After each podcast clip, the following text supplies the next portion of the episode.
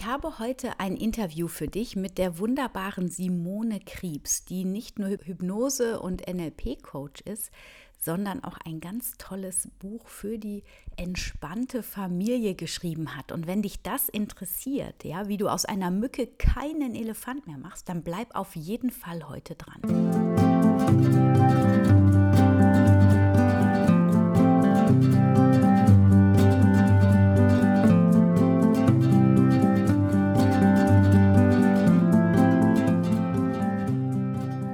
Dass du wieder eingeschaltet hast zu dieser Folge von Wemmeli, dem Podcast rund um das vegan-vegetarische Leben in der Familie und mir, Anna Meinert. Ja, nach langer Zeit endlich mal wieder ein Interview. Ich freue mich total, dass ich dir das jetzt hier ähm, vorstellen darf, weil das war ein richtig tolles und wertvolles Gespräch für Eltern, wie ich finde. Ich habe Hypnose- und NLP-Coach Simone Kriebs im Interview. Und ja, ich wünsche dir ganz, ganz viel Spaß. Bleib auf jeden Fall bis zum Schluss dran, denn es ist ein richtig spannendes Thema für Eltern. Und ich wünsche dir jetzt ganz, ganz viel Spaß dabei.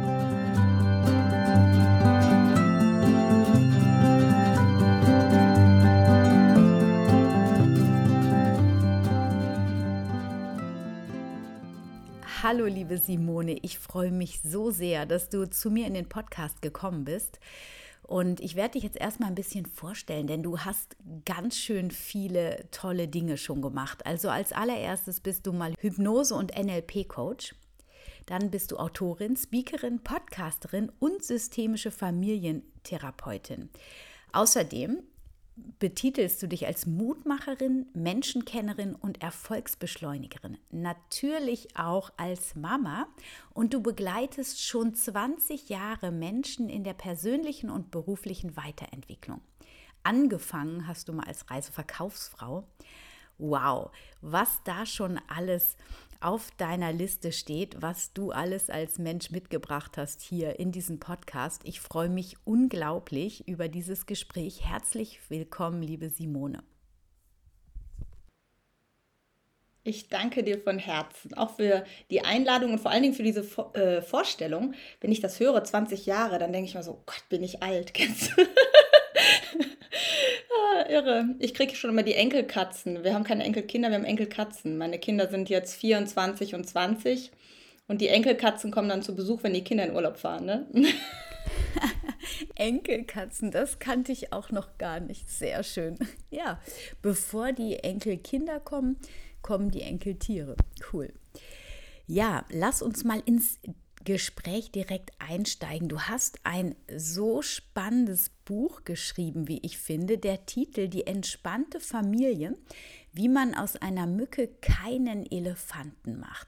Das hört sich so vielversprechend an und ich bin ganz gespannt ja, wie macht man denn aus einer Mücke keinen Elefanten? Also was kann man sagen, wenn man gerade zum Beispiel unglaublich angetriggert wurde als Elternteil von seinem Kind? Ich weiß nicht, ich glaube, das kennt jeder. Es gibt irgendeinen Punkt, wo man irgendwie sofort ausflippt. Also bei den kleinen Kindern, Eltern mit kleinen Kindern, die haben das vielleicht in der Tat noch nicht so stark ähm, bemerkt, aber je älter die werden, so drei, vier, fünf, irgendwann kommen wir als Eltern so an den Punkt, wo wir merken, boah, das Kind, da, da, da flippen wir super schnell aus. Da ist so ein, so ein Punkt erreicht. Und da würde es mich total interessieren, liebe Simone, so wie du den Titel jetzt des Buches äh, schreibst, ist es so einfach, ja? Wie mache ich jetzt aus einer Mücke, wenn ich so angetriggert bin, keinen Elefanten? Und gibt es auch eine Idee dazu, wo das eigentlich herkommt, dass man manchmal so total ausflippt? Und direkt noch eine Frage hinten drauf. Wie komme ich da wieder raus? Andersrum können wir schnell, ne? das ist ganz interessant. Also da, da sprichst du eigentlich schon was an. Wir haben halt geprägte Muster, die wir gelernt haben. Wir waren ja alle mal Kinder und hatten auch Erwachsene, also Eltern um uns und andere Erwachsene, die ein bestimmtes Verhalten vorgelebt haben. Und wenn wir dann älter werden, rutschen wir häufig in diese andere Rolle. Und das ist ja meistens der Moment, wo wir uns dabei erwischen, wie wir es nicht machen wollten. Ja, weil wir das irgendwo vorgelebt bekommen haben. Also unsere Eltern waren auf irgendeine Art und Weise ähnlich. Und das wollten wir auf keinen Fall. Und jetzt erwischen wir uns dabei, wie wir das selber machen.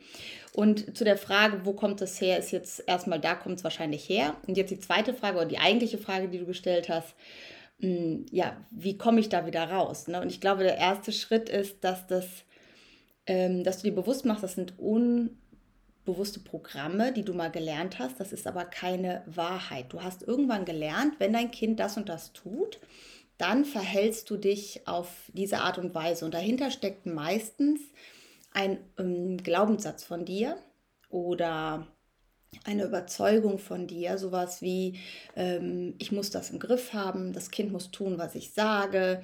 Ähm, wenn es jetzt nicht auf mich hört, was ist dann in fünf Jahren? Also wir haben so unbewusste Programme, die laufen parallel, während wir handeln. Und das sind unsere eigentlichen Antreiber zu einem bestimmten Verhalten. Wir fühlen uns nicht mehr machtvoll, wir fühlen uns nicht als die Erwachsenen, wir fühlen uns nicht gelassen. Und was ein, ein kurzer Tipp ist, wenn man noch nicht so weiß, was sind denn so die Antreiber und Glaubenssätze dahinter, wenn du dir dieses Verhalten, in dem Moment ist dir das passiert, du bist emotional geworden und du guckst dir das aber hinterher nochmal an, nimmst dir nochmal einen Moment Zeit und sagst dir, okay, was war denn da heute los? Es ging um weiß nicht, er hat meine Zahnbürste die ganze Zeit genommen und in den Mund gesteckt, obwohl ich das nicht wollte. Oder er hat die Spülmaschine oder sie hat die Spülmaschine nicht ausgeräumt, obwohl ich sie 15 Mal drum gebeten habe. Oder, oder, oder, oder. Ne? Dann frag dich mal, was ist so deine Befürchtung im Hintergrund? Was befürchtest du in diesen Momenten? Und wie realistisch ist das, dass das eintritt? Ja, ich hatte das zum Beispiel, dass meine Tochter sehr schlecht lesen konnte in der zweiten Klasse. Und meine Befürchtung war, also sie wollte auch nicht mit mir üben, dazu, das kommt dazu. Ne? Es ist ja nicht, dass die Kinder sagen, ja, üb mit mir, ich habe da total Lust zu, sondern sie ist, hat dann blockiert, hat ähm, äh, geweint, sich verweigert. Und dann habe ich mich gefragt, was ist meine größte Befürchtung? Und die größte Befürchtung war, dass sie niemals lesen lernt und dann niemals einen Job bekommt, niemals selbstständig, also für sich sorgen kann und so weiter. Und dann habe ich mich gefragt, wie realistisch ist das in einem Haushalt, wo alle gebildet sind, lesen und wo ich ja auch schon jahrelang vorgelesen habe und habe mir gedacht, okay, das ist sehr, sehr unrealistisch.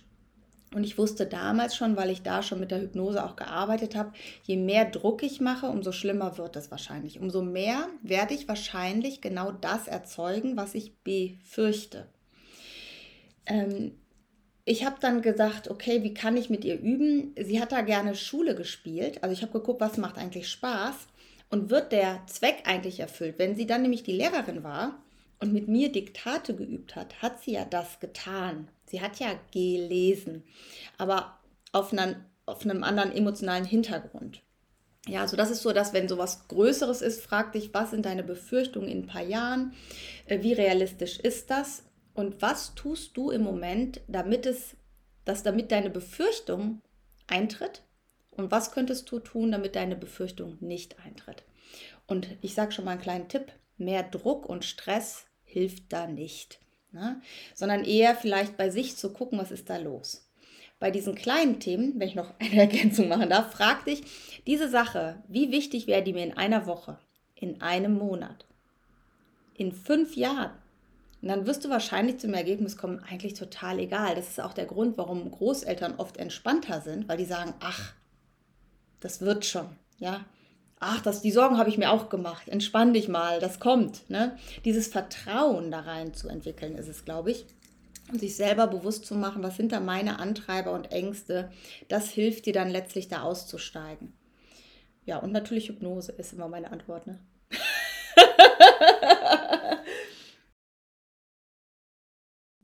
Genau.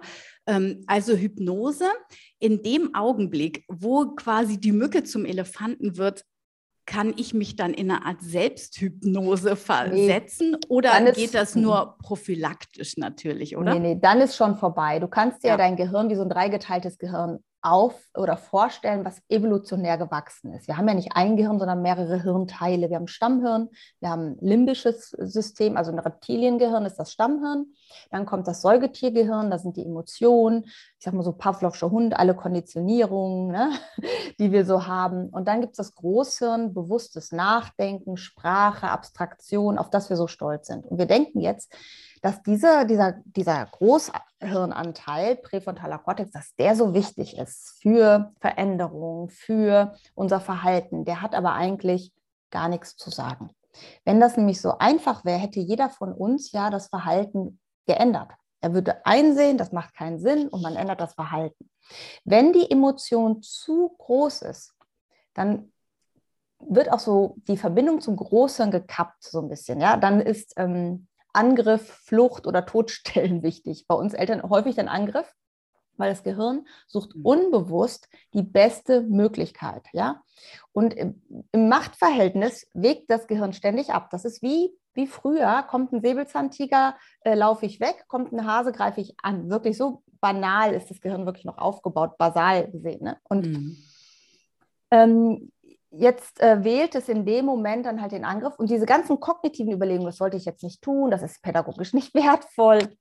Ich habe mir doch was anderes überlegt, da kommen wir ja nicht dran in dem Moment. Also in mhm. dem Moment kannst du nur sagen, ist jetzt passiert, du kannst dich entschuldigen dafür, du kannst, wenn du es merkst, dich wieder zurücknehmen, vielleicht auch nochmal deine Entscheidung überdenken. Wir entscheiden ja dann auch manchmal Sachen, die, ja, worunter wir eigentlich alle leiden. Hm. Ja, also wenn ja, dann, das kenne ich auch den total. Rest des Tages in deinem Zimmer und dann denken wir, oh genau. Gott, toll, was habe ich denn da jetzt überlegt? Also, oder was weiß ich, ne? So, ja. wir uns, wir gehen heute doch nicht raus. Und dann denkst du so, wie absurd, ne? So, und da finde ich es sogar groß zu sagen, äh, ich korrigiere das und zu sagen, es tut mir leid, das war eine nicht gute Entscheidung von mir. Ich war emotional, ich möchte mich dafür entschuldigen. Hast du noch Lust, was mit mir zu unternehmen? Ne? Hm. Äh, also da würde ich nicht sagen, das ist nicht konsequent für mich. Man muss jetzt an allem festhalten, sondern an den entscheidenden Dingen klar zu sein. Das ist äh, interessant. Und Hypnose ist eher was, wo du etwas auflöst in dir, sodass du in den Situationen merkst, es berührt mich gar nicht mehr so. Und das mhm. ist eigentlich das Faszinierende. Du bist in der gleichen Situation, dein Kind zeigt das gleiche Verhalten und du denkst, komisch, ich fühle mich nicht mehr so. Und jetzt kommt das Spannende. In dem Moment, zeigst du ein anderes Verhalten, weil du eine andere Emotion hast. Du kommst wieder an dein Großhirn dran, du bleibst ruhiger, du bist entspannter, du bist präsenter. Und dann passieren oft so Sachen, dass auch das Kind das spürt und sich anders verhält und die Eltern oft sagen, das ist irgendwie magisch. Keine Ahnung, was da passiert ist. Mhm. Aber irgendwas in der Kommunikationsdynamik, das ist ja mehr als das gesprochene Wort, das sind ja nur sieben Prozent der Botschaft. ja, 38 Prozent ist Stimme, Betonung ne, und ähm, Wortwahl und äh, 55 Prozent ist Körpersprache und unbewusste Signale, die wir senden. Und ähm, ja, also das ähm, in dem Moment gehen diese unbewussten Botschaften, sind andere als vorher. Mhm. Ich kann ein Beispiel machen, wenn du möchtest, von einer Kundin von mir. Ja, gerne. Die ist äh, Anästhesistin, hat einen ziemlich stressigen Job, hat zwei Kinder und versucht es super, also auch alles, also ist auch verheiratet und unter einen Hut zu bringen. Aber sie merkt halt, es gab so ein paar Schwellenphasen, wo das einfach stressig ist, gerade zu Zeiten von Corona. Man weiß, wie oft die Kinder zu Hause sind. Ne? Mhm. Und als Anästhesistin kann man ja auch nicht sagen, hm, ne, ich bleibe mal eben zu Hause oder so. Und sie hatte dann im Coaching so sich überlegt, dass sie sich eine Tagesmutter sucht, die die Kinder von der vom mittags um 14 Uhr vom Kindergarten abholen, nach Hause bringen, sodass sie nicht mehr so dahin hetzen muss. Das ist nur mhm. so eine Stunde, ne? Ja. So. Und dann war es so, was sie emotional gemacht hat, war, dass die Tochter immer gesagt hat, aber ich möchte, dass du mich abholst. Ne? Und dann hatte sie ein schlechtes Gewissen. Kennen wir auch, wenn wir berufstätig sind und kind, Eltern sind. Und dann habe ich gesagt, naja, aber es ist doch schön, dass sie eigentlich möchte, dass du sie abholst. Das ist doch ein ganz natürliches Bedürfnis, was dein Kind hat. Du kannst ihr das doch zugestehen und trotzdem bei der Entscheidung bleiben, weil du als erwachsene Person weißt, ähm, das ist einfach viel zu hektisch. Wenn du schon gestresst da ankommst, potenzierst du das Ganze. Und sagt sie, seitdem konntest du immer sagen, ich finde das total schön, dass du das möchtest, dass ich dich abhole. Und ganz ehrlich, ich fände das auch noch schöner, aber es geht gerade nicht. Und sie kann das jetzt so annehmen, versucht nicht, das Kind davon zu überzeugen, dass es gut ist, dass die Tagesmutter kommt. Also so, mhm. äh, oder dass es sogar noch besser ist, dass die Tagesmutter kommt. Das geht ja für das Kind gar nicht. Sie hat nun mal das Bedürfnis, dass die Mama das macht. Und das ist doch auch legitim. Ne? Ja. Hm. Total spannend. Ähm, mir ist eben noch mal was eingefallen, als du das sagtest, mit diesem, dass man auch noch mal seine Entscheidungen in so einer emotionalen Wucht quasi mhm. revidieren kann. Mhm. Da ist mir sofort mein Mann eingefallen. Nein, man muss konsequent sein, sonst mhm. verliert man den mhm. Glauben der mhm. Kinder und dann tanzen die einem immer auf dem Kopf herum. Ja. Das ähm, finde ich total schwer zu unterscheiden. Hast du da noch mal ein bisschen? Können wir da noch mal ein ja, bisschen. total gerne. Also ich finde das auch einen ganz wichtigen Punkt, weil das ganz oft kommt, dieses Thema. Ne? Also ähm, es gibt ja so bestimmte Grundsachen. Wie viel Medienzeit möchte ich für mein Kind? Oder ähm, wie ist es zum Thema Ernährung? Ne? So, was, wie möchte ich, dass wir auch Essen miteinander gestalten? Ähm, ich möchte zum Beispiel, bei mir war es ganz lange wichtig, dass wir abends zusammen am Tisch sitzen und essen. Da gab es ganz, ganz lange nichts dran zu rütteln, weil, also und frühstücken zusammen. Das waren halt unsere, so unsere Fixpunkte, wo wir zusammengesessen haben, gesprochen haben. Und ähm, es gab so ein paar Sachen, wie wenn ich mit den Einkäufen nach Hause kam von der Arbeit, von der Jagd, sage ich immer ganz gerne, dann war klar, die müssen in dem Moment mir helfen, die Sachen hochtragen, auspacken. Es gab so ein paar Dinge, die waren gesetzt. So, und da habe ich auch nicht mit mir diskutieren lassen. So, da bin ich auch konsequent geblieben, weil das stimmt, wenn man mal sagt, ja, ja, dann brauchst du hier nicht und dann brauchst du da nicht und dann diskutierst du jedes Mal. Medienzeit ist ein tolles Beispiel. Ne? Du sagst, naja, komm, okay, noch zehn Minuten was machen wir? Wir gehen aus dem Raum raus, machen irgendwas, denken, ach scheiße, jetzt ist schon eine Viertelstunde um, 20 Minuten. Du gehst wieder hin, sagst, jetzt musst du aber ausmachen. Ja? ja. Das Kind sagt, ja, aber jetzt bin ich gerade noch und jetzt muss ich das, ja, jetzt mach es eben zu Ende. Wir gehen wieder raus und irgendwann ist eine doppelte Zeit und wir regen uns auf, obwohl wir das ja mitmachen, dieses Spiel. Und wir diskutieren jedes Mal wieder aufs Neue und ärgern uns, dass das Kind nicht sagt, okay, ich mache jetzt aus. Äh, über diese Dinge habe ich halt nicht diskutiert. Wenn die Zeit gesetzt war, war die Zeit gesetzt. Ich konnte mhm. grundsätzlich überlegen, ist die Zeit vielleicht zu kurz oder zu lang oder darüber kann ich mir Gedanken machen, aber nicht jedes Mal neu verhandeln. Ja. Wenn ich jetzt aber, ich mache mal ein Beispiel von mir, ich kam nach Hause, ich habe samstags gearbeitet, ich habe ein Seminar gegeben und habe gedacht, jetzt gleich, du bist etwas früher zu Hause, dann spielst du mit deinen Kindern, mach dich noch einen schönen Nachmittag so und haben einen schönen Samstagabend und Wochenende. Ich habe mich richtig gefreut. Und dann war irgendwas. Deine Kinder haben ja auch Erlebnisse an dem Tag. Die sind vielleicht auch gestresst und genervt. Ne? Oh, dann hat sich das so schnell hochgeschaukelt, dass ich sagte, ja, brauchen wir auch gar nicht machen. Ne? Jetzt habe ich auch keine Lust mehr. Also, und da muss man ja sagen, bin ich ja auch nicht erwachsen gewesen in dem Moment. Ich war einfach emotional. Ne? Es hat mich getriggert. So, und dann ist sie in ihr Zimmer, weil ich dann sagte, ich habe da gar keine Lust mehr. Und dann habe ich mir gedacht, was machen wir hier gerade? Und jetzt ja. finde ich, ist das ja die Verantwortung von uns Erwachsenen, die Gesamtsituation zu überblicken und uns zu fragen, habe ich da einfach überreagiert aufgrund meiner Stresssituation, aufgrund meiner Belastung? Weißt du, was ich meine? Ja.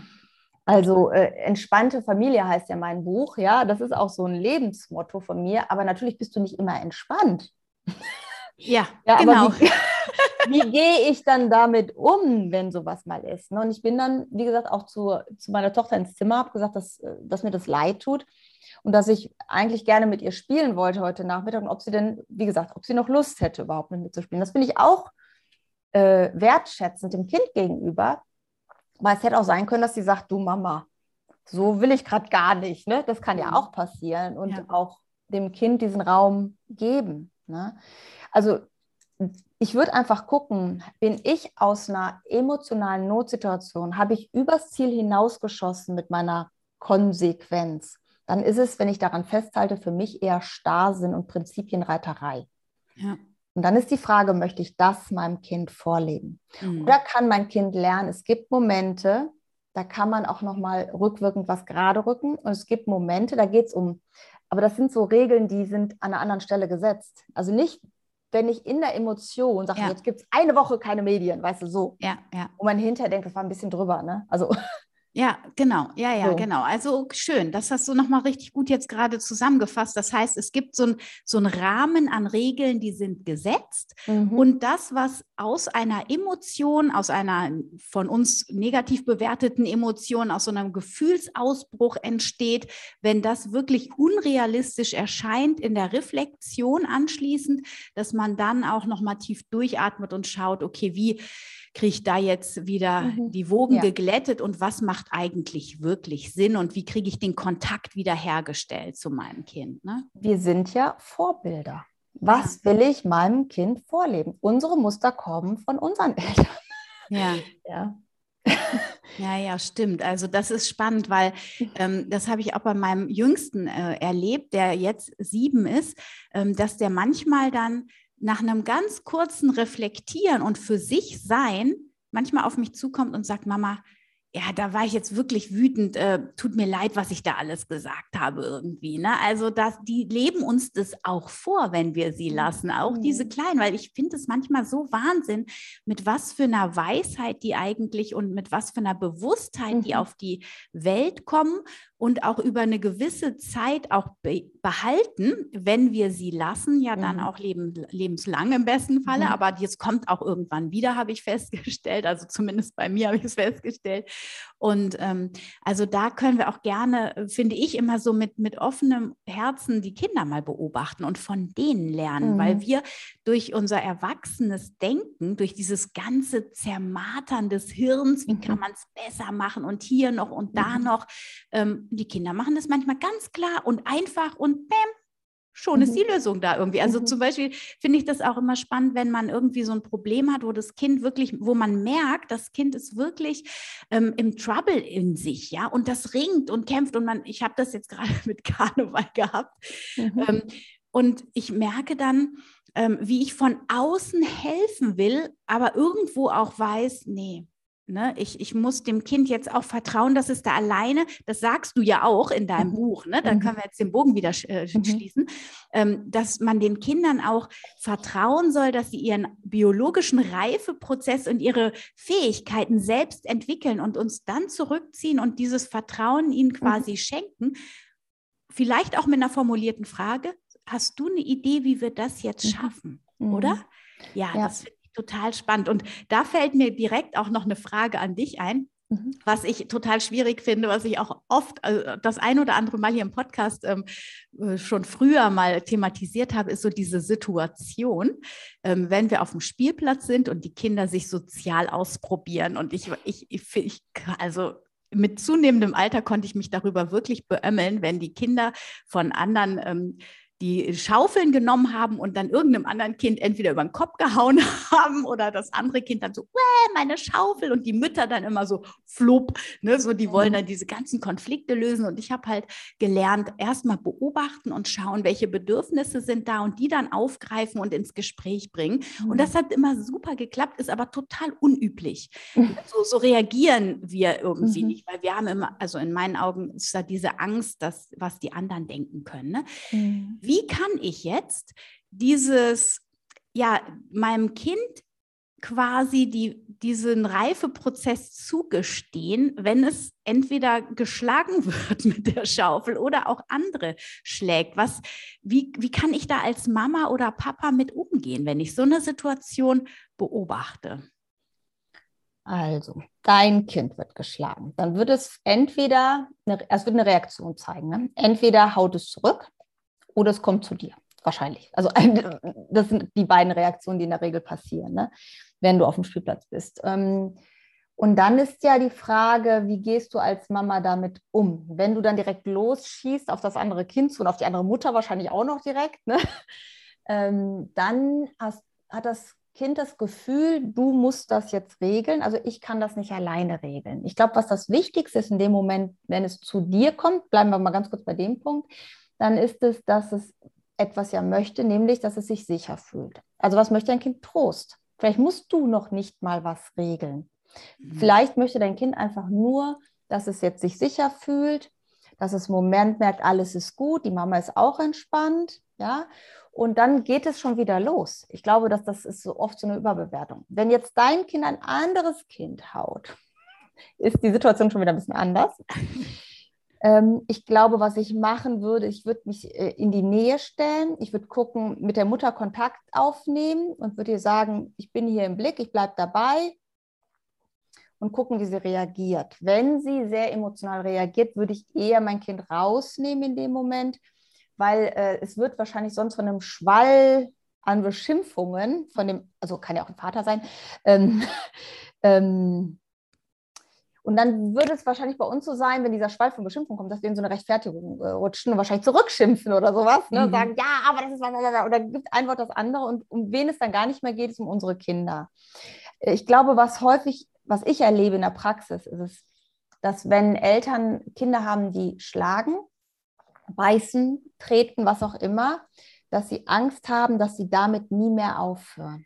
Also, dass das immer weitergeht. Also, was kann ich tun, damit das Kind das nicht mehr tut? Und dann fangen wir an, in einen Aktionismus reinzurutschen, der auch leider wieder das fördert, anstatt zu unterbinden. Ähm, das heißt, wir fangen an, darauf einzureden, die sagen, was kannst du stattdessen tun? Jetzt hast du schon wieder nicht das getan, aber beim nächsten Mal musst du dran denken. Aber das Gehirn von dem Kind ist ja auch, dass das Großhirn in dem Moment, ich sag mal, die weise Eule, die flattert weg wenn der Wachhund bellt, ja. Und der Wachhund ist halt diese starke Emotion in dem Moment. Mhm. Der kommt an die Information nicht dran. Das hat zum Teil was mit Hirnreife zu tun, aber ganz ehrlich, bei uns Erwachsenen kommt das ja auch noch vor, ja. ja. Und wir haben manchmal Ansprüche an Kinder, die höher sind als an uns Erwachsene. Ja. Ah, Gestern ja. hatte ich noch eine Mutter im Coaching, die sagte, ja, ich möchte dann, dass mein, meine Kinder dann äh, gerne im Haushalt helfen. Wo ich dann sage, ja, machst du das immer gerne? Nee, ich sage, was, ne? Also man möchte halt, dass die mit einem fröhlichen Gesicht kommen und sagen, ach, und lass uns nicht. Und die kommen dann mit so einem Gesicht, wenn die die Spülmaschine ausräumen sollen. Und du mhm. sagst, du machst es jetzt. Ja, ne? Dann kommen die so, mache ich das halt.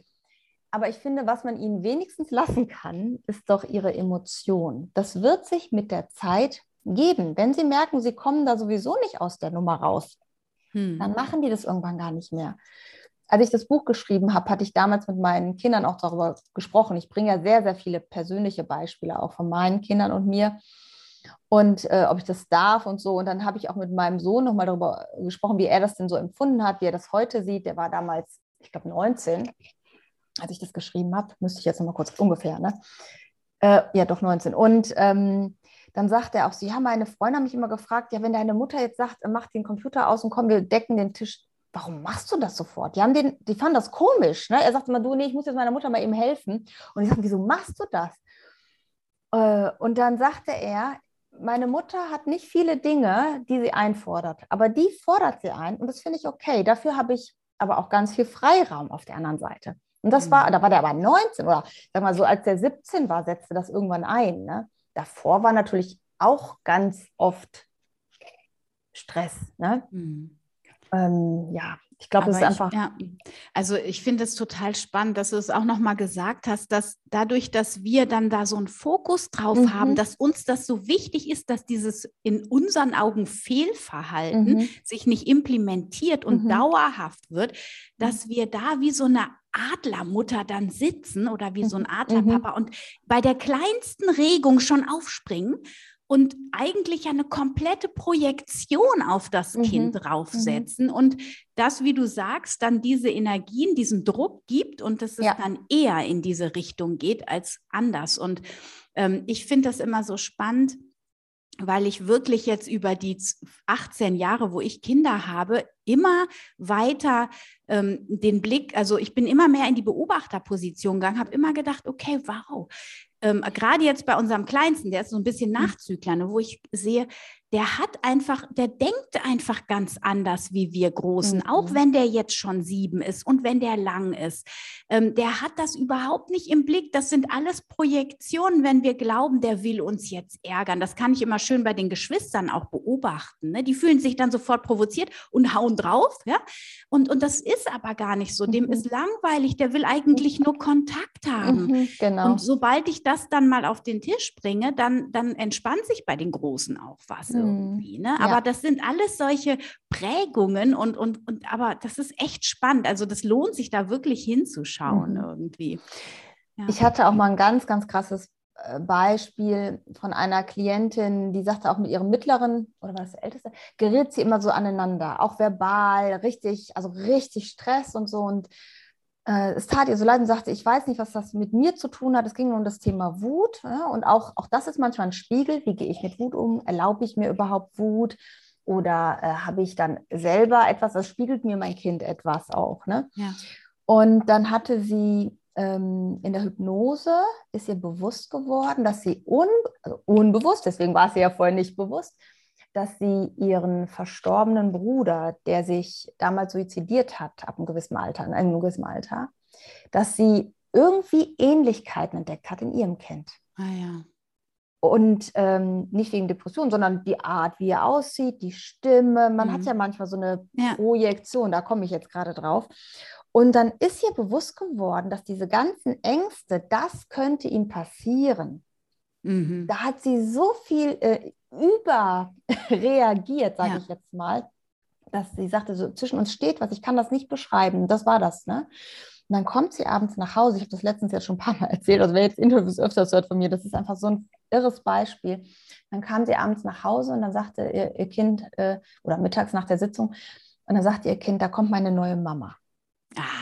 So, jetzt pass auf, abends sitzen die auf der Couch da kuschelt er sich an sie an und sagt, Mama, ich merke das erste Mal, dass du mich richtig lieb hast. Uiuiui. Und wo du sagst, Kinder merken manchmal so viel mehr, ne? das ist ja. so irre, ja. dass sie sagt, äh, wir haben ja gar nicht darüber gesprochen, der wusste ja nicht, äh, mhm. ja, aber dass er, dadurch, dass ich diese, dieses, diese diese Maske, die von meinem Bruder, der, die ja irgendwie drüber lag, weg hatte, mhm. konnte er wieder mich fühlen und ich ihn auch anders fühlen. Ich sage, wir haben noch Streit, das ist jetzt nicht so, ja.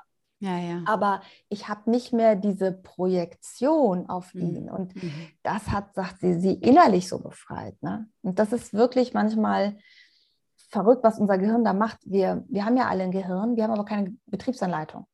Na, das ja. ist wie, ja, du hast eine äh, gefährliche Küchenmaschine, du hast aber keine Betriebsanleitung. Ja, und dann fangen wir an, uns damit zu schneiden oder die Finger einzuklemmen. So kannst du dir das vorstellen. Und für mich ist halt Hypnose vom Gehirnbesitzer zum Gehirnbenutzer zu werden. Also zu verstehen, was du da innen drin machst, welche Verknüpfung du erstellt hast, welche Konditionierung dich zu diesem Verhalten immer wieder ähm, bringen, aber vor allen Dingen, wie du das ändern kannst.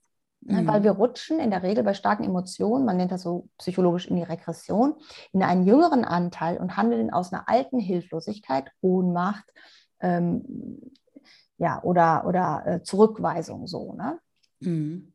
Ja, spannend. Mhm. Und ähm, meinst du, kannst du das, also ich für mich denke, das ist die effektivste Methode, daran zu gehen. Aber jemand, der da jetzt sagt, ah, Hypnose, das hört sich für mich irgendwie zu äh, schwierig an, irgendwie, da habe ich Angst, die Kontrolle zu verlieren und so diese ganzen Vorurteile, die es ja. da über Hypnose ja. gibt. Gibt es auch eine andere Möglichkeit, an diese unbewussten Teile ranzukommen?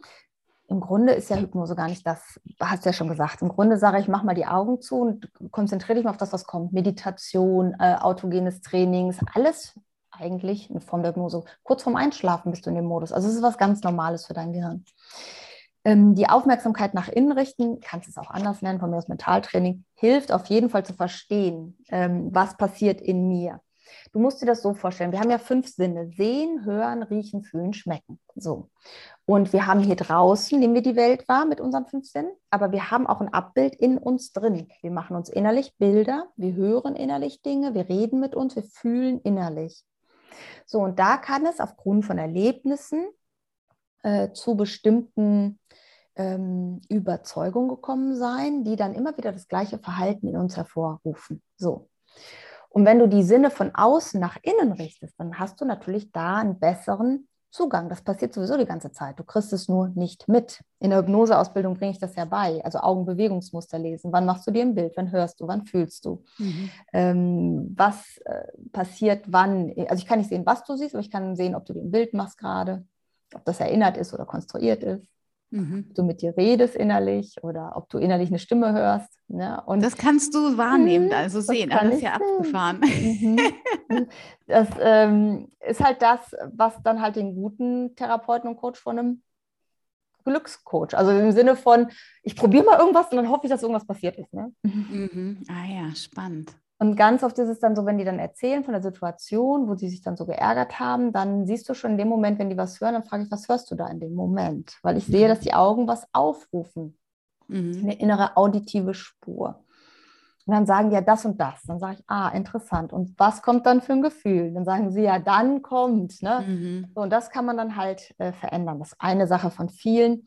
Das ist übrigens auch der am meist erforschtesten Ansatz und seit 2006 auch offiziell wissenschaftlich anerkannt als Therapiemethode, ne? Hypnosetherapie. Mhm. Ja, also es ist wirklich nicht mehr das, was man denkt. Es gibt immer noch auch die, die das so als Zaubereigeschichte verkaufen. Dafür stehe ich jetzt aber nicht. Ne? Ich bin eher so, dass ich sage, es soll aus der Ecke mal rauskommen jetzt. Ne? Ja, absolut, ja. Mhm. Ja, ich finde es auch, es ist ein grandioses Tool. Also ich mhm. arbeite da ja ein bisschen anders mit. Das nennt sich Releasing, aber es läuft eigentlich auch über diesen hypnotischen Zustand mhm. und äh, das ist einfach total spannend. Mhm. Und jetzt hast du gerade dein Yes-Setting aufgerufen. Wenn du etwas ganz toll findest, dann blendest du dir das ein und das kann man auch sehen. Stark. Dazu müssen wir sehen, äh, sagen, dass wir uns ja mhm. sehen. Ne? Ja, genau. Wir genau. sehen uns gerade über Zoom. Ne? Und wenn du nach rechts hier diese Augenbewegung nach da machst, mhm. ne? dann hast du die auditive Datei gerade abgerufen, zum Beispiel. Was bei mir ja ganz oft ist, da kann ich ja direkt mal eine Frage stellen, wenn ich Dinge erzähle, dass ich ganz oft meine Augen oben, rechts, links ziehe. Das also wirklich. Ja, Mhm. Ah, ja, Zum Beispiel oben rechts hast du gerade Bilder erinnert. Mhm. Jetzt versuche ich natürlich ist immer Zeit so. gerade zu gucken. Oh Gott, oh Gott, oh Gott. Sobald du locker erzählst, das ist auch in den Ausbildungen, wenn ich das dann beibringe, ne? dann sollen die das untereinander üben, dann klappt gar nichts am Anfang. Ne? Aber normalerweise erzähle ich das den Leuten ja auch gar nicht, ne? Ja. außer es hilft ihnen. Ne? Also auch um zu zeigen, ich weiß schon, was ich da tue. Ja, ja, ja. Also es ist ja auch eine gewisse Kompetenz, ne? Aber es gibt ja, ja noch viel mehr Mimikresonanz lesen. Ne? Mhm. Ne? Ja. Wir haben alle so eine Mimikresonanz, wo wir eine Bruchteil einer Sekunde das eigentliche Gefühl verraten. So ah, ja. ja, das ja. Ist, ja, das ist halt schon sehr spannend, weil, oder wir zeigen das über Gesten. Ja, mhm. wenn wir lernen, das zu, wir drücken unsere Innenwelt eigentlich ständig aus. Wir sind nur nicht darauf trainiert, das dahin zu sehen, ja. Wir mhm. hören auf den Inhalt, den mir jemand erzählt. Der ja. Inhalt ist aber die Geschichte, mhm. nicht das eigentliche Programm. Das ist, kannst du dir vorstellen, wie am Computer. Es gibt eine Programmierung, warum bestimmte Programme laufen. Ja. Und dann äh, nutzen wir die, dieses Programm. Das ist aber nicht die Programmierung. Und Hypnose heißt, du gehst in die Programmierung und programmierst um. Und das ja. ist das Entscheidende.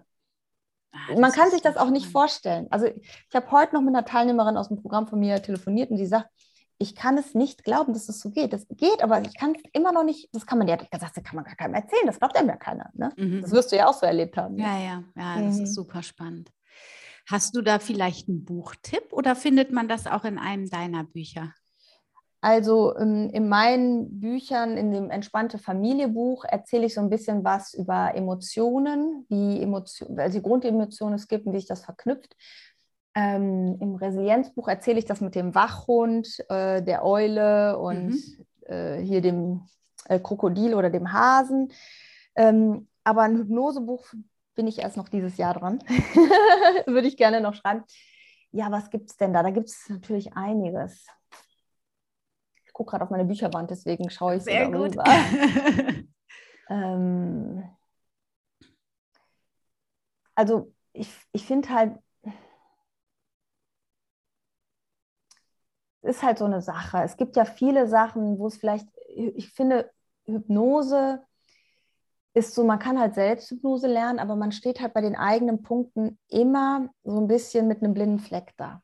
Ja, total. Ja. Äh, und deswegen ist Hypnose für mich auch nicht lesen, sondern anwenden. Das ist etwas wie Fahrradfahren. Das kann ich nicht übers ähm, Lesen lernen. Ne? Mhm. Aber so sich grundsätzlich mit sich zu beschäftigen, da finde ich halt zum Beispiel alles, was zum Thema Byron Katie angeht, ganz gut. Also mhm.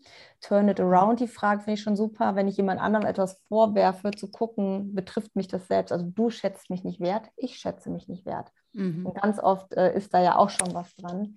Dann finde ich gut ähm, äh, aus dem NLP ein paar Bücher, aber was so das Dilemma ist an den NLP-Büchern, dass sie, ähm, dass sie Sachen zu vereinfachen. Die sagen, immer wenn du dahin guckst, dann ist das so. Und immer mhm. wenn du das machst, und das stimmt halt so nicht. Es ist schon ein bisschen komplexer. Was man sagen kann, ist immer, wenn man nach oben guckt, hat man Bilder.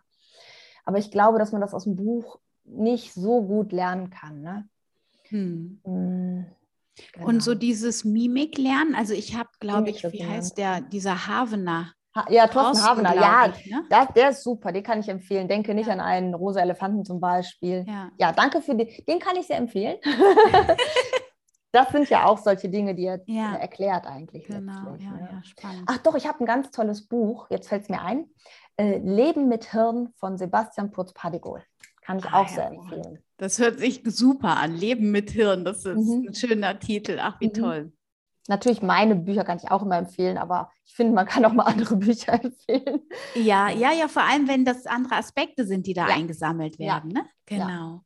Ähm, apropos Bücher, lass uns doch noch mal auf dein zweites Buch mhm. Zu sprechen kommen.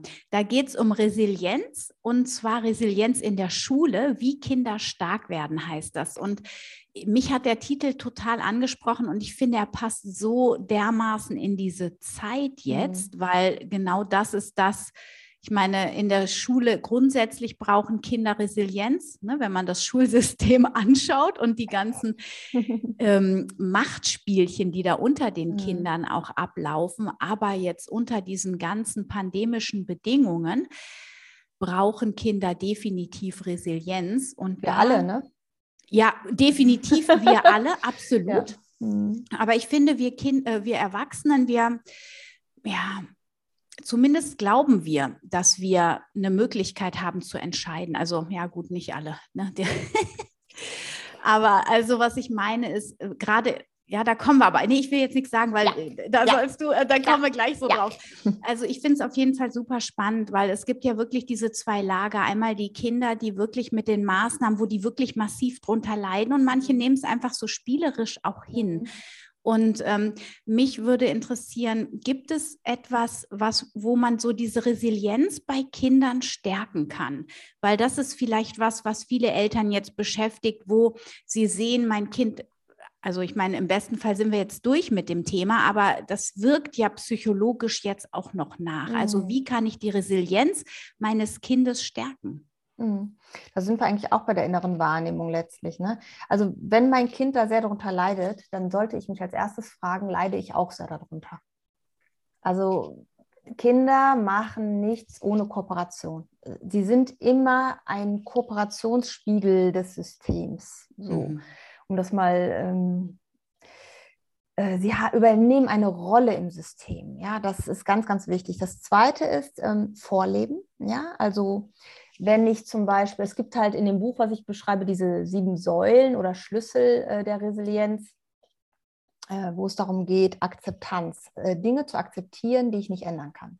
Im Moment sind bestimmte Dinge in der Schule so. Wie leicht fällt es mir als Elternteil, Dinge zu akzeptieren, die ich gerade nicht ändern kann? Das heißt nicht, ich muss diese Dinge gut finden. Das heißt auch mhm. nicht, ich muss ja. sagen, das ist richtig. Ich kann auch dagegen protestieren, ich kann ähm, was auch immer, ne, Unterschriften sammeln, ich kann mich dafür politisch engagieren, das kann man alles tun. Aber kann ich akzeptieren, dass es gerade ist, wie es ist? Oder geht meine ganze Energie verloren in etwas, was ich nicht ändern kann? Ja, so ganz abstrakt. Ich kann es im Moment nicht ändern, dass ähm, bestimmte ob Distanzunterricht oder nicht, ja, oder ob Masken äh, pflichtig äh, in der Schule sind oder nicht. Ich habe darauf jetzt im Moment, jetzt gerade nicht den direkten Einfluss. Und ich glaube, das ist auch schon etwas. Und das heißt nicht, ich renne überall mit, das ist ein Unterschied. Aber wie viel Energie gebe ich in dem Moment da rein? Da finde ich, können wir unseren Kindern auch sehr viel vorleben. Denn die Kinder oder ich sage mal, die Muster, die wir haben, haben wir, ich kann es nur wiederholen, von unseren Eltern abgeguckt und unsere Kinder gucken sich das von uns ab oder von den Großeltern, mit wem sie auch noch Kontakt haben. Äh, das zweite ist Optimismus. Glaube ich, dass es besser geht oder dass es besser nicht geht? ja. Bin ich eher optimistisch oder, also viele sagen ja eher realistisch, aber oft ist es dann eher pessimistisch, ja. Mhm. Also sowas wie, es wird eine Lösung geben. Du hattest das eben mit den Kindern angesprochen. Kinder kommen als vollständige Menschen auf die Welt. Die müssen nicht durch Erziehung ein Mensch werden. Die sind Mensch. Ja. Die bringen alles mit. Ja, wir müssen die nicht erziehen. Das ist wirklich altes Jahrhundert ja. sondern mit der Erziehung, das kann man mittlerweile nachweisen, machen wir oft mehr kaputt, als dass wir ähm, ja, fördern. Da gibt es einen ganz, ganz tollen Film, den gibt es im Moment bei Amazon Prime, kostenlos.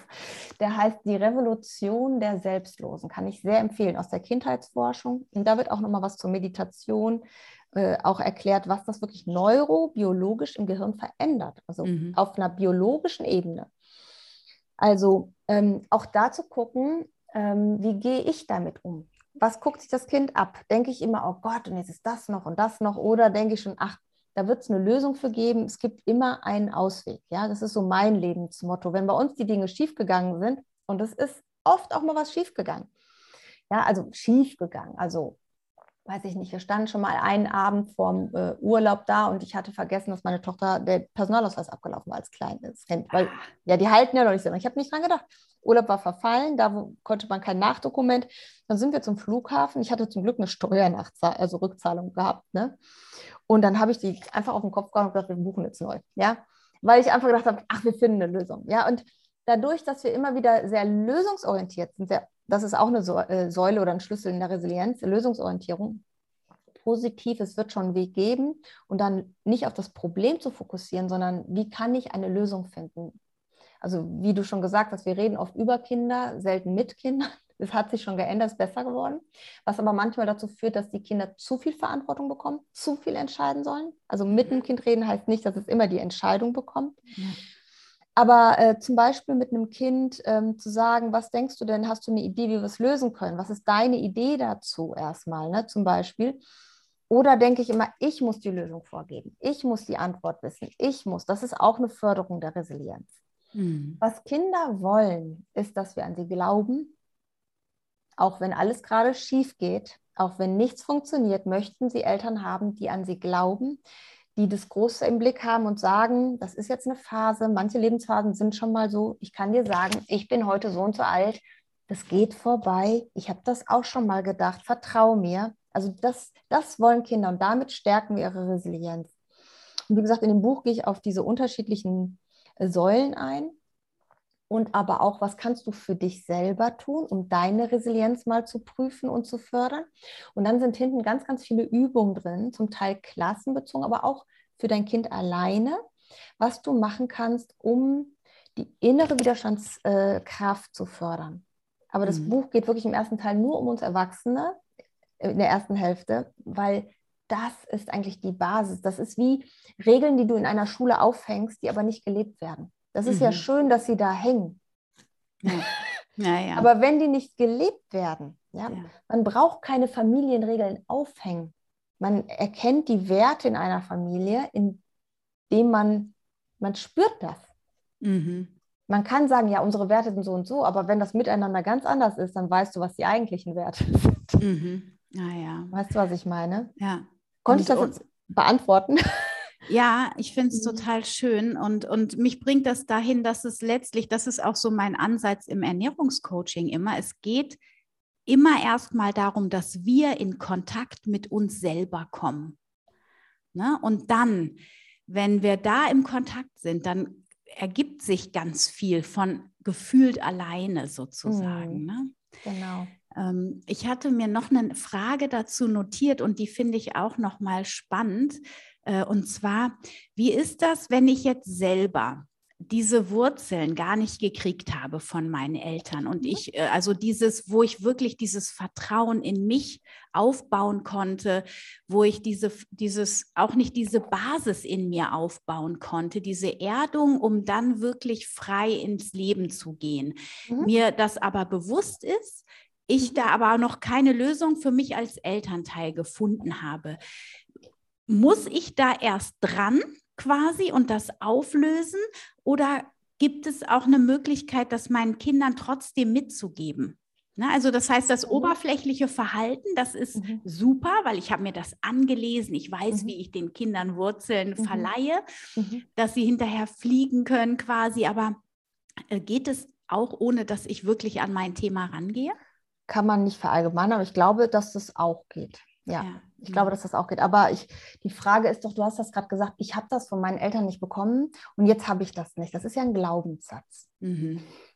Ja. ja. Vertrauen tun wir ständig, sonst wären wir schon psychisch äh, in der Psychiatrie. Mhm. Also ich vertraue diesem Stuhl, auf dem ich sitze. Ich vertraue diesem Haus, dass es nicht zusammenbricht. Ich vertraue ganz, ganz vielen Dingen. Ich habe es nur bestimmten Anteilen, vielleicht Menschen, entzogen, weil ich Erfahrungen gemacht habe in meiner Kindheit, die dazu geführt haben, dass ich dachte oder denke, ich darf Menschen nicht vertrauen oder ich habe Angst vor diesem Schmerz der Verletzung des Verlustes. So, und das ist aber nicht, dass du nicht vertrauen kannst, weil du vertraust ständig. Mhm. So, und jetzt ist es einmal so, dass man halt guckt, dass man diesem jüngeren Anteil beibringt in der Hypnose, dass alles gut geht. Das ist die ganze Zeit, das ist ja eigentlich die Angst zu sterben. Ne? Wir hatten dann, wenn das so massiv ist, und meine Eltern waren auch nicht so gut, was Wurzeln angeht, das sage ich jetzt mal, ähm, Flügel super, ja, flieg. wir haben eine tolle, wir haben wirklich ein tolles ein gutes Verhältnis, ja. Ähm, das ist ja auch das Schöne. Wir dürfen als äh, erwachsene Kinder lernen, dass unsere Eltern auch äh, Eltern, äh, Menschen sind, ne? Ja. Das ist ja letztlich. Äh, aber ähm, was wollte ich Ihnen jetzt gerade sagen? Achso, ähm, wir, wir, wir können vertrauen. Wir tun das auch ständig. Wir haben dann nur gelernt. Ich hatte letztens einen jungen Mann, der ist ähm, 21, der ähm, ist Foto, Videografie macht er. Und er sagt, er macht sich ständig alles kaputt immer wieder beruflich. Ne? Er hat gute Voraussetzungen, ständig macht er sich was kaputt oder auch Beziehungen kaputt. Und dann haben wir uns das angeschaut jetzt in Coachings. Äh, Im zweiten Coaching in der Hypnose sagte er immer so, ja, ich sehe auch nicht so und so und ich sehe immer nur dunkel und Licht. Und dann ist das wie so eine, irgendwie so sagt er, wie so, ja, jetzt kommt das wieder so, das ist wie so ein Schütteln und dann geht das weg. Und dann sagte ich irgendwann zu ihm, weißt du eigentlich, wie deine Geburt war? Wir haben darüber gar nicht vorher gesprochen. Ne? Und sagte, ja, ich weiß nur, dass ich blau angelaufen bin und danach in der Klinik war ähm, äh, und ähm, also weg von den Eltern hieß das ja auch und so, ne? Und dann haben wir halt nachgeholt, dass dieses eher dieses Baby, was Angst hatte, ein Baby ist ja da noch nicht rational, du kannst es ja nicht erklären. Aber was denkt so ein Baby in so einem Brutkasten alleine? Die Welt ja. bricht doch zusammen. Ne? Ja, ja. Du denkst ja, oh, überlebe ich das, ja? Also so. Und das hat er diesem Säuglingsbild, was er in seinem Kopf noch hatte, ja, gegeben. Das war natürlich extrem emotional. Und jetzt äh, hat er den, den äh, jetzt musste man einen Termin verschieben, weil er einen 15.000 Euro äh, Vertrag unterschrieben hat für einen Auftrag, ja. Und es war halt so, dieses innere, ich bin es nicht wert, ich habe kein Recht zu leben, das waren diese ganzen Ängste, die da dran hingen. Mhm. Deswegen, auch wenn du das nicht hast, warum auch immer, du kannst es lernen, nach und nach zu befrieden. Du kannst es nicht mhm. verändern. Das ist ja, wie es ist. Aber du kannst den Umgang damit, das gibt es ja nur noch in deiner Vergangenheit, nur noch in deinem Kopf ist diese Erinnerung, die kannst du verändern.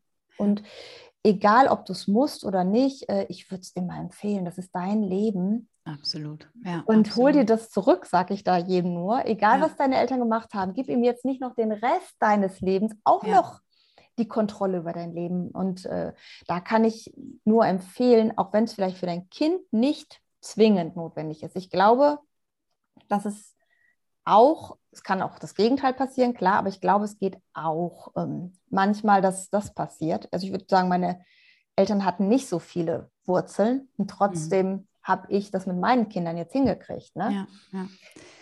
Ja. Ich finde den Aspekt, ähm, den du mir jetzt gerade nochmal bewusst gemacht mhm. hast, so spannend, dass es um Achtsamkeit auch wieder mhm. geht und äh, dass wir so oft diese Pauschalisierungen und mhm. Verallgemeinerungen machen. Mhm. So, mhm. das heißt, nur weil ich meinen Eltern, äh, weil ich die als nicht vertrauenswürdig äh, empfunden habe, kann ich ja trotzdem anderen Menschen, das mhm. gilt ja dann nicht für alle Frauen, nicht für alle Männer. Und ich finde es so toll, als Übung quasi mitzunehmen, dieses, ich vertraue dem Stuhl, auf dem ich sitze, ich vertraue dem Wasser, das ich trinke, mhm, dass es mhm. meinen Durst löscht und so weiter, dass man diese ganzen kleinen Aspekte des Lebens einmal ganz bewusst ähm, ja, wahrnimmt, wo man überall Vertrauen hat. Das finde ich richtig, richtig schön. Wow. Dankeschön. Und weißt du, was der Trick ist? Je mehr wir Vertrauen ausbreiten in unserer Welt, also je mehr wir Vertrauen schenken, umso sicherer fühlen wir uns. Die Welt bleibt die gleiche. uns geschehen auch weiterhin Dinge. Jeder Mhm. von uns hat Schicksalsschläge, auch traurige Erlebnisse. Aber ob ich mit Vertrauen auf diese, durch diese Erlebnisse gehe oder mit Mhm. Angst, Ja, da habe ich einen Einfluss drauf. genau. Und da dürfen wir uns entscheiden, den zu nutzen oder eben auch nicht. genau. Und Und ich finde auch, um da nochmal den Bogen zum Anfang zu machen, wenn ich jetzt mit ne- meinem Kind durch eine emotionale Situation durchgehe Mhm. Und dann anfange, in diese Achtsamkeit zu gehen, schau mal hier, du fühlst dich jetzt aufgewühlt in deinem Inneren und es ist alles ganz intensiv und fühlt sich schlimm an, aber jetzt schau doch mal, du sitzt hier auf deinem kuscheligen Sofa, dein Atem fließt, ein bisschen aufgeregt gerade Mhm. noch. Wir kuscheln hier jetzt schon schön Mhm. oder wir holen uns was Leckeres zu trinken, ne? Mhm. sodass man da wieder, da holt man die Leute ja dann auch ins Jetzt mit, Mhm. weil das, wo wir so aufgewühlt sind, haben wir ja am Anfang besprochen, dass es gerade jetzt bei uns Erwachsenen so ein Trigger aus der Kindheit oder aus Mhm. früheren Situationen. Bei Kindern ist es, glaube ich, auch oft so was Übertragenes, ne? von den Eltern Übertragenes. Ähm, und oder bei Eltern oder auch bei Kindern in die Zukunft blickend, aber nicht Mhm. im Hier und Jetzt Mhm. sein. Und indem wir in diese Achtsamkeit kommen, kommen wir ins Hier und Jetzt. Und im Hier und Jetzt, das ist immer das, was ich in meinen Meditationen so sage, ne, ist alles gut, hier ist alles Genau. gut. Eckart Tolle. Ja, ich liebe dieses Buch, Ja, es ist wirklich ja. ein tolles Buch. Ja, Nein, es ist ja auch so. Ja. Unser Gehirn galoppiert in die Vergangenheit und holt Ängste in die Zukunft, aber wo wir nicht sind, sind ist im Hier und Jetzt. Und das ist ja egal, wo man sich umschaut, in welchen Therapien oder sei es jetzt beim Eckart Tolle oder sei es bei der Byron Katie oder das ist ja immer wieder der Punkt, ne? oder in klassischen Therapiesachen. Ne? Hier und jetzt ist alles gut. Ja. Ne? Jetzt gerade ist das nicht. Ich werde auch oft gefragt, wie ich damit umgehen kann, weil ja Menschen oft mit sehr starken und emotionalen Belastungen zu mir kommen. Ich sage dann immer, sie haben es überlebt. Das ist nicht mehr Existenz. Ich muss doch da nicht mit in diesen Film eintauchen. Ne? ja, genau. Ähm, und ja, ich hatte mal eine Mutter, die rief mich an und sagte, ja, ich brauche etwas, dass mein Kind aus der Wut rauskommt. Ich sage, das kommt da nicht alleine raus. Da habe ich gesagt, wie viele Tage schreit es denn schon? musste sie lachen, das ist auch eine Generalisierung. Ja. Nee, sagt sie, äh, nee, nee, jetzt so nicht. Ne? Ich sage, ach, okay, es ist schon mal rausgekommen, aber nicht so schnell, wie die Erwachsenen gerne hätten und so. Ne? Und dann habe ich, äh, ging es auch darum, dass sie Wut nicht aushalten kann, dass sie immer denkt, sie muss was tun und auch vor allen Dingen auch die Erzieher da ganz viel äh, Mhm. von ihr gefordert haben. Dann habe ich gesagt, es ist für dein Kind ein Geschenk zu erleben, dass es selbst da rauskommt. Und dass es okay ist und dass nichts Schlimmes passiert, wenn es wütend ist. Es ist einfach wütend. Das ist okay. Und dann hatte sie, hat mir was erarbeitet und dann sagte sie zu ihrem Sohn, der war da wieder wütend und schmiss sich hin und sagte, du darfst ruhig ein bisschen wütend sein. Ich mache mir schon mal einen Kaffee. Kannst einfach nachkommen, wenn du möchtest. Und dann guckt er sie an und sagt, ach, ich komme mit. Sofort beendet. Und alles, was man vorher versucht hat und guck doch mal und ist doch hier, hat nur dazu geführt, dass er immer mehr, er wollte das, ich glaube, einfach erlaubt bekommen, dass das Ja. okay ist. Ne? Ja. So. Das ist ja bei uns Erwachsenen auch so oft so, ne? Wenn wir das Gefühl dann so erstmal umarmen sozusagen, dann geht es schon weg, ne? Dann ist es auf einmal gar nicht mehr so dramatisch. Genau. Meine Gefühle immer kleine Kindergartenkinder, die zuppeln am Arm. Und wenn man die nicht sehen, dann zuppeln die die ganze Zeit Ah, weiter. ja, ja. Aber wenn du dir einen Moment Zeit nimmst, die mal auf den Schoß nimmst ne, und sagst, Ja. was ist denn los?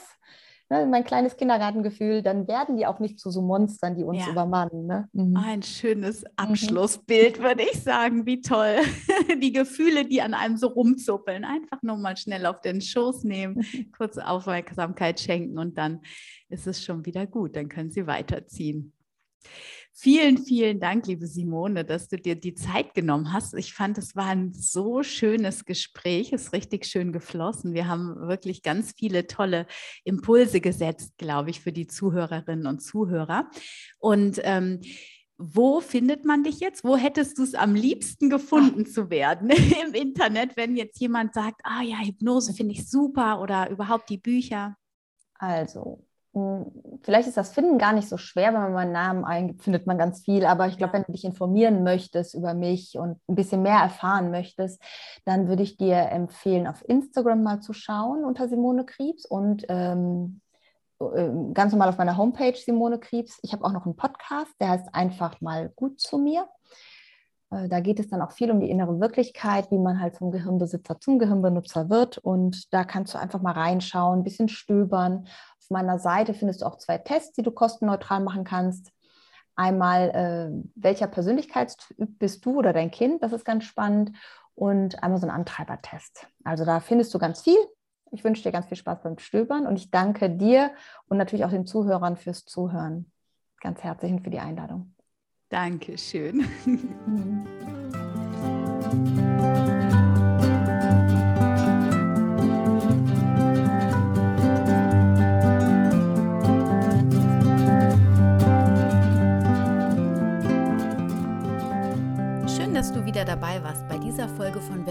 Podcast rund um das vegan-vegetarische Leben in der Familie und mir, Anna Meinert.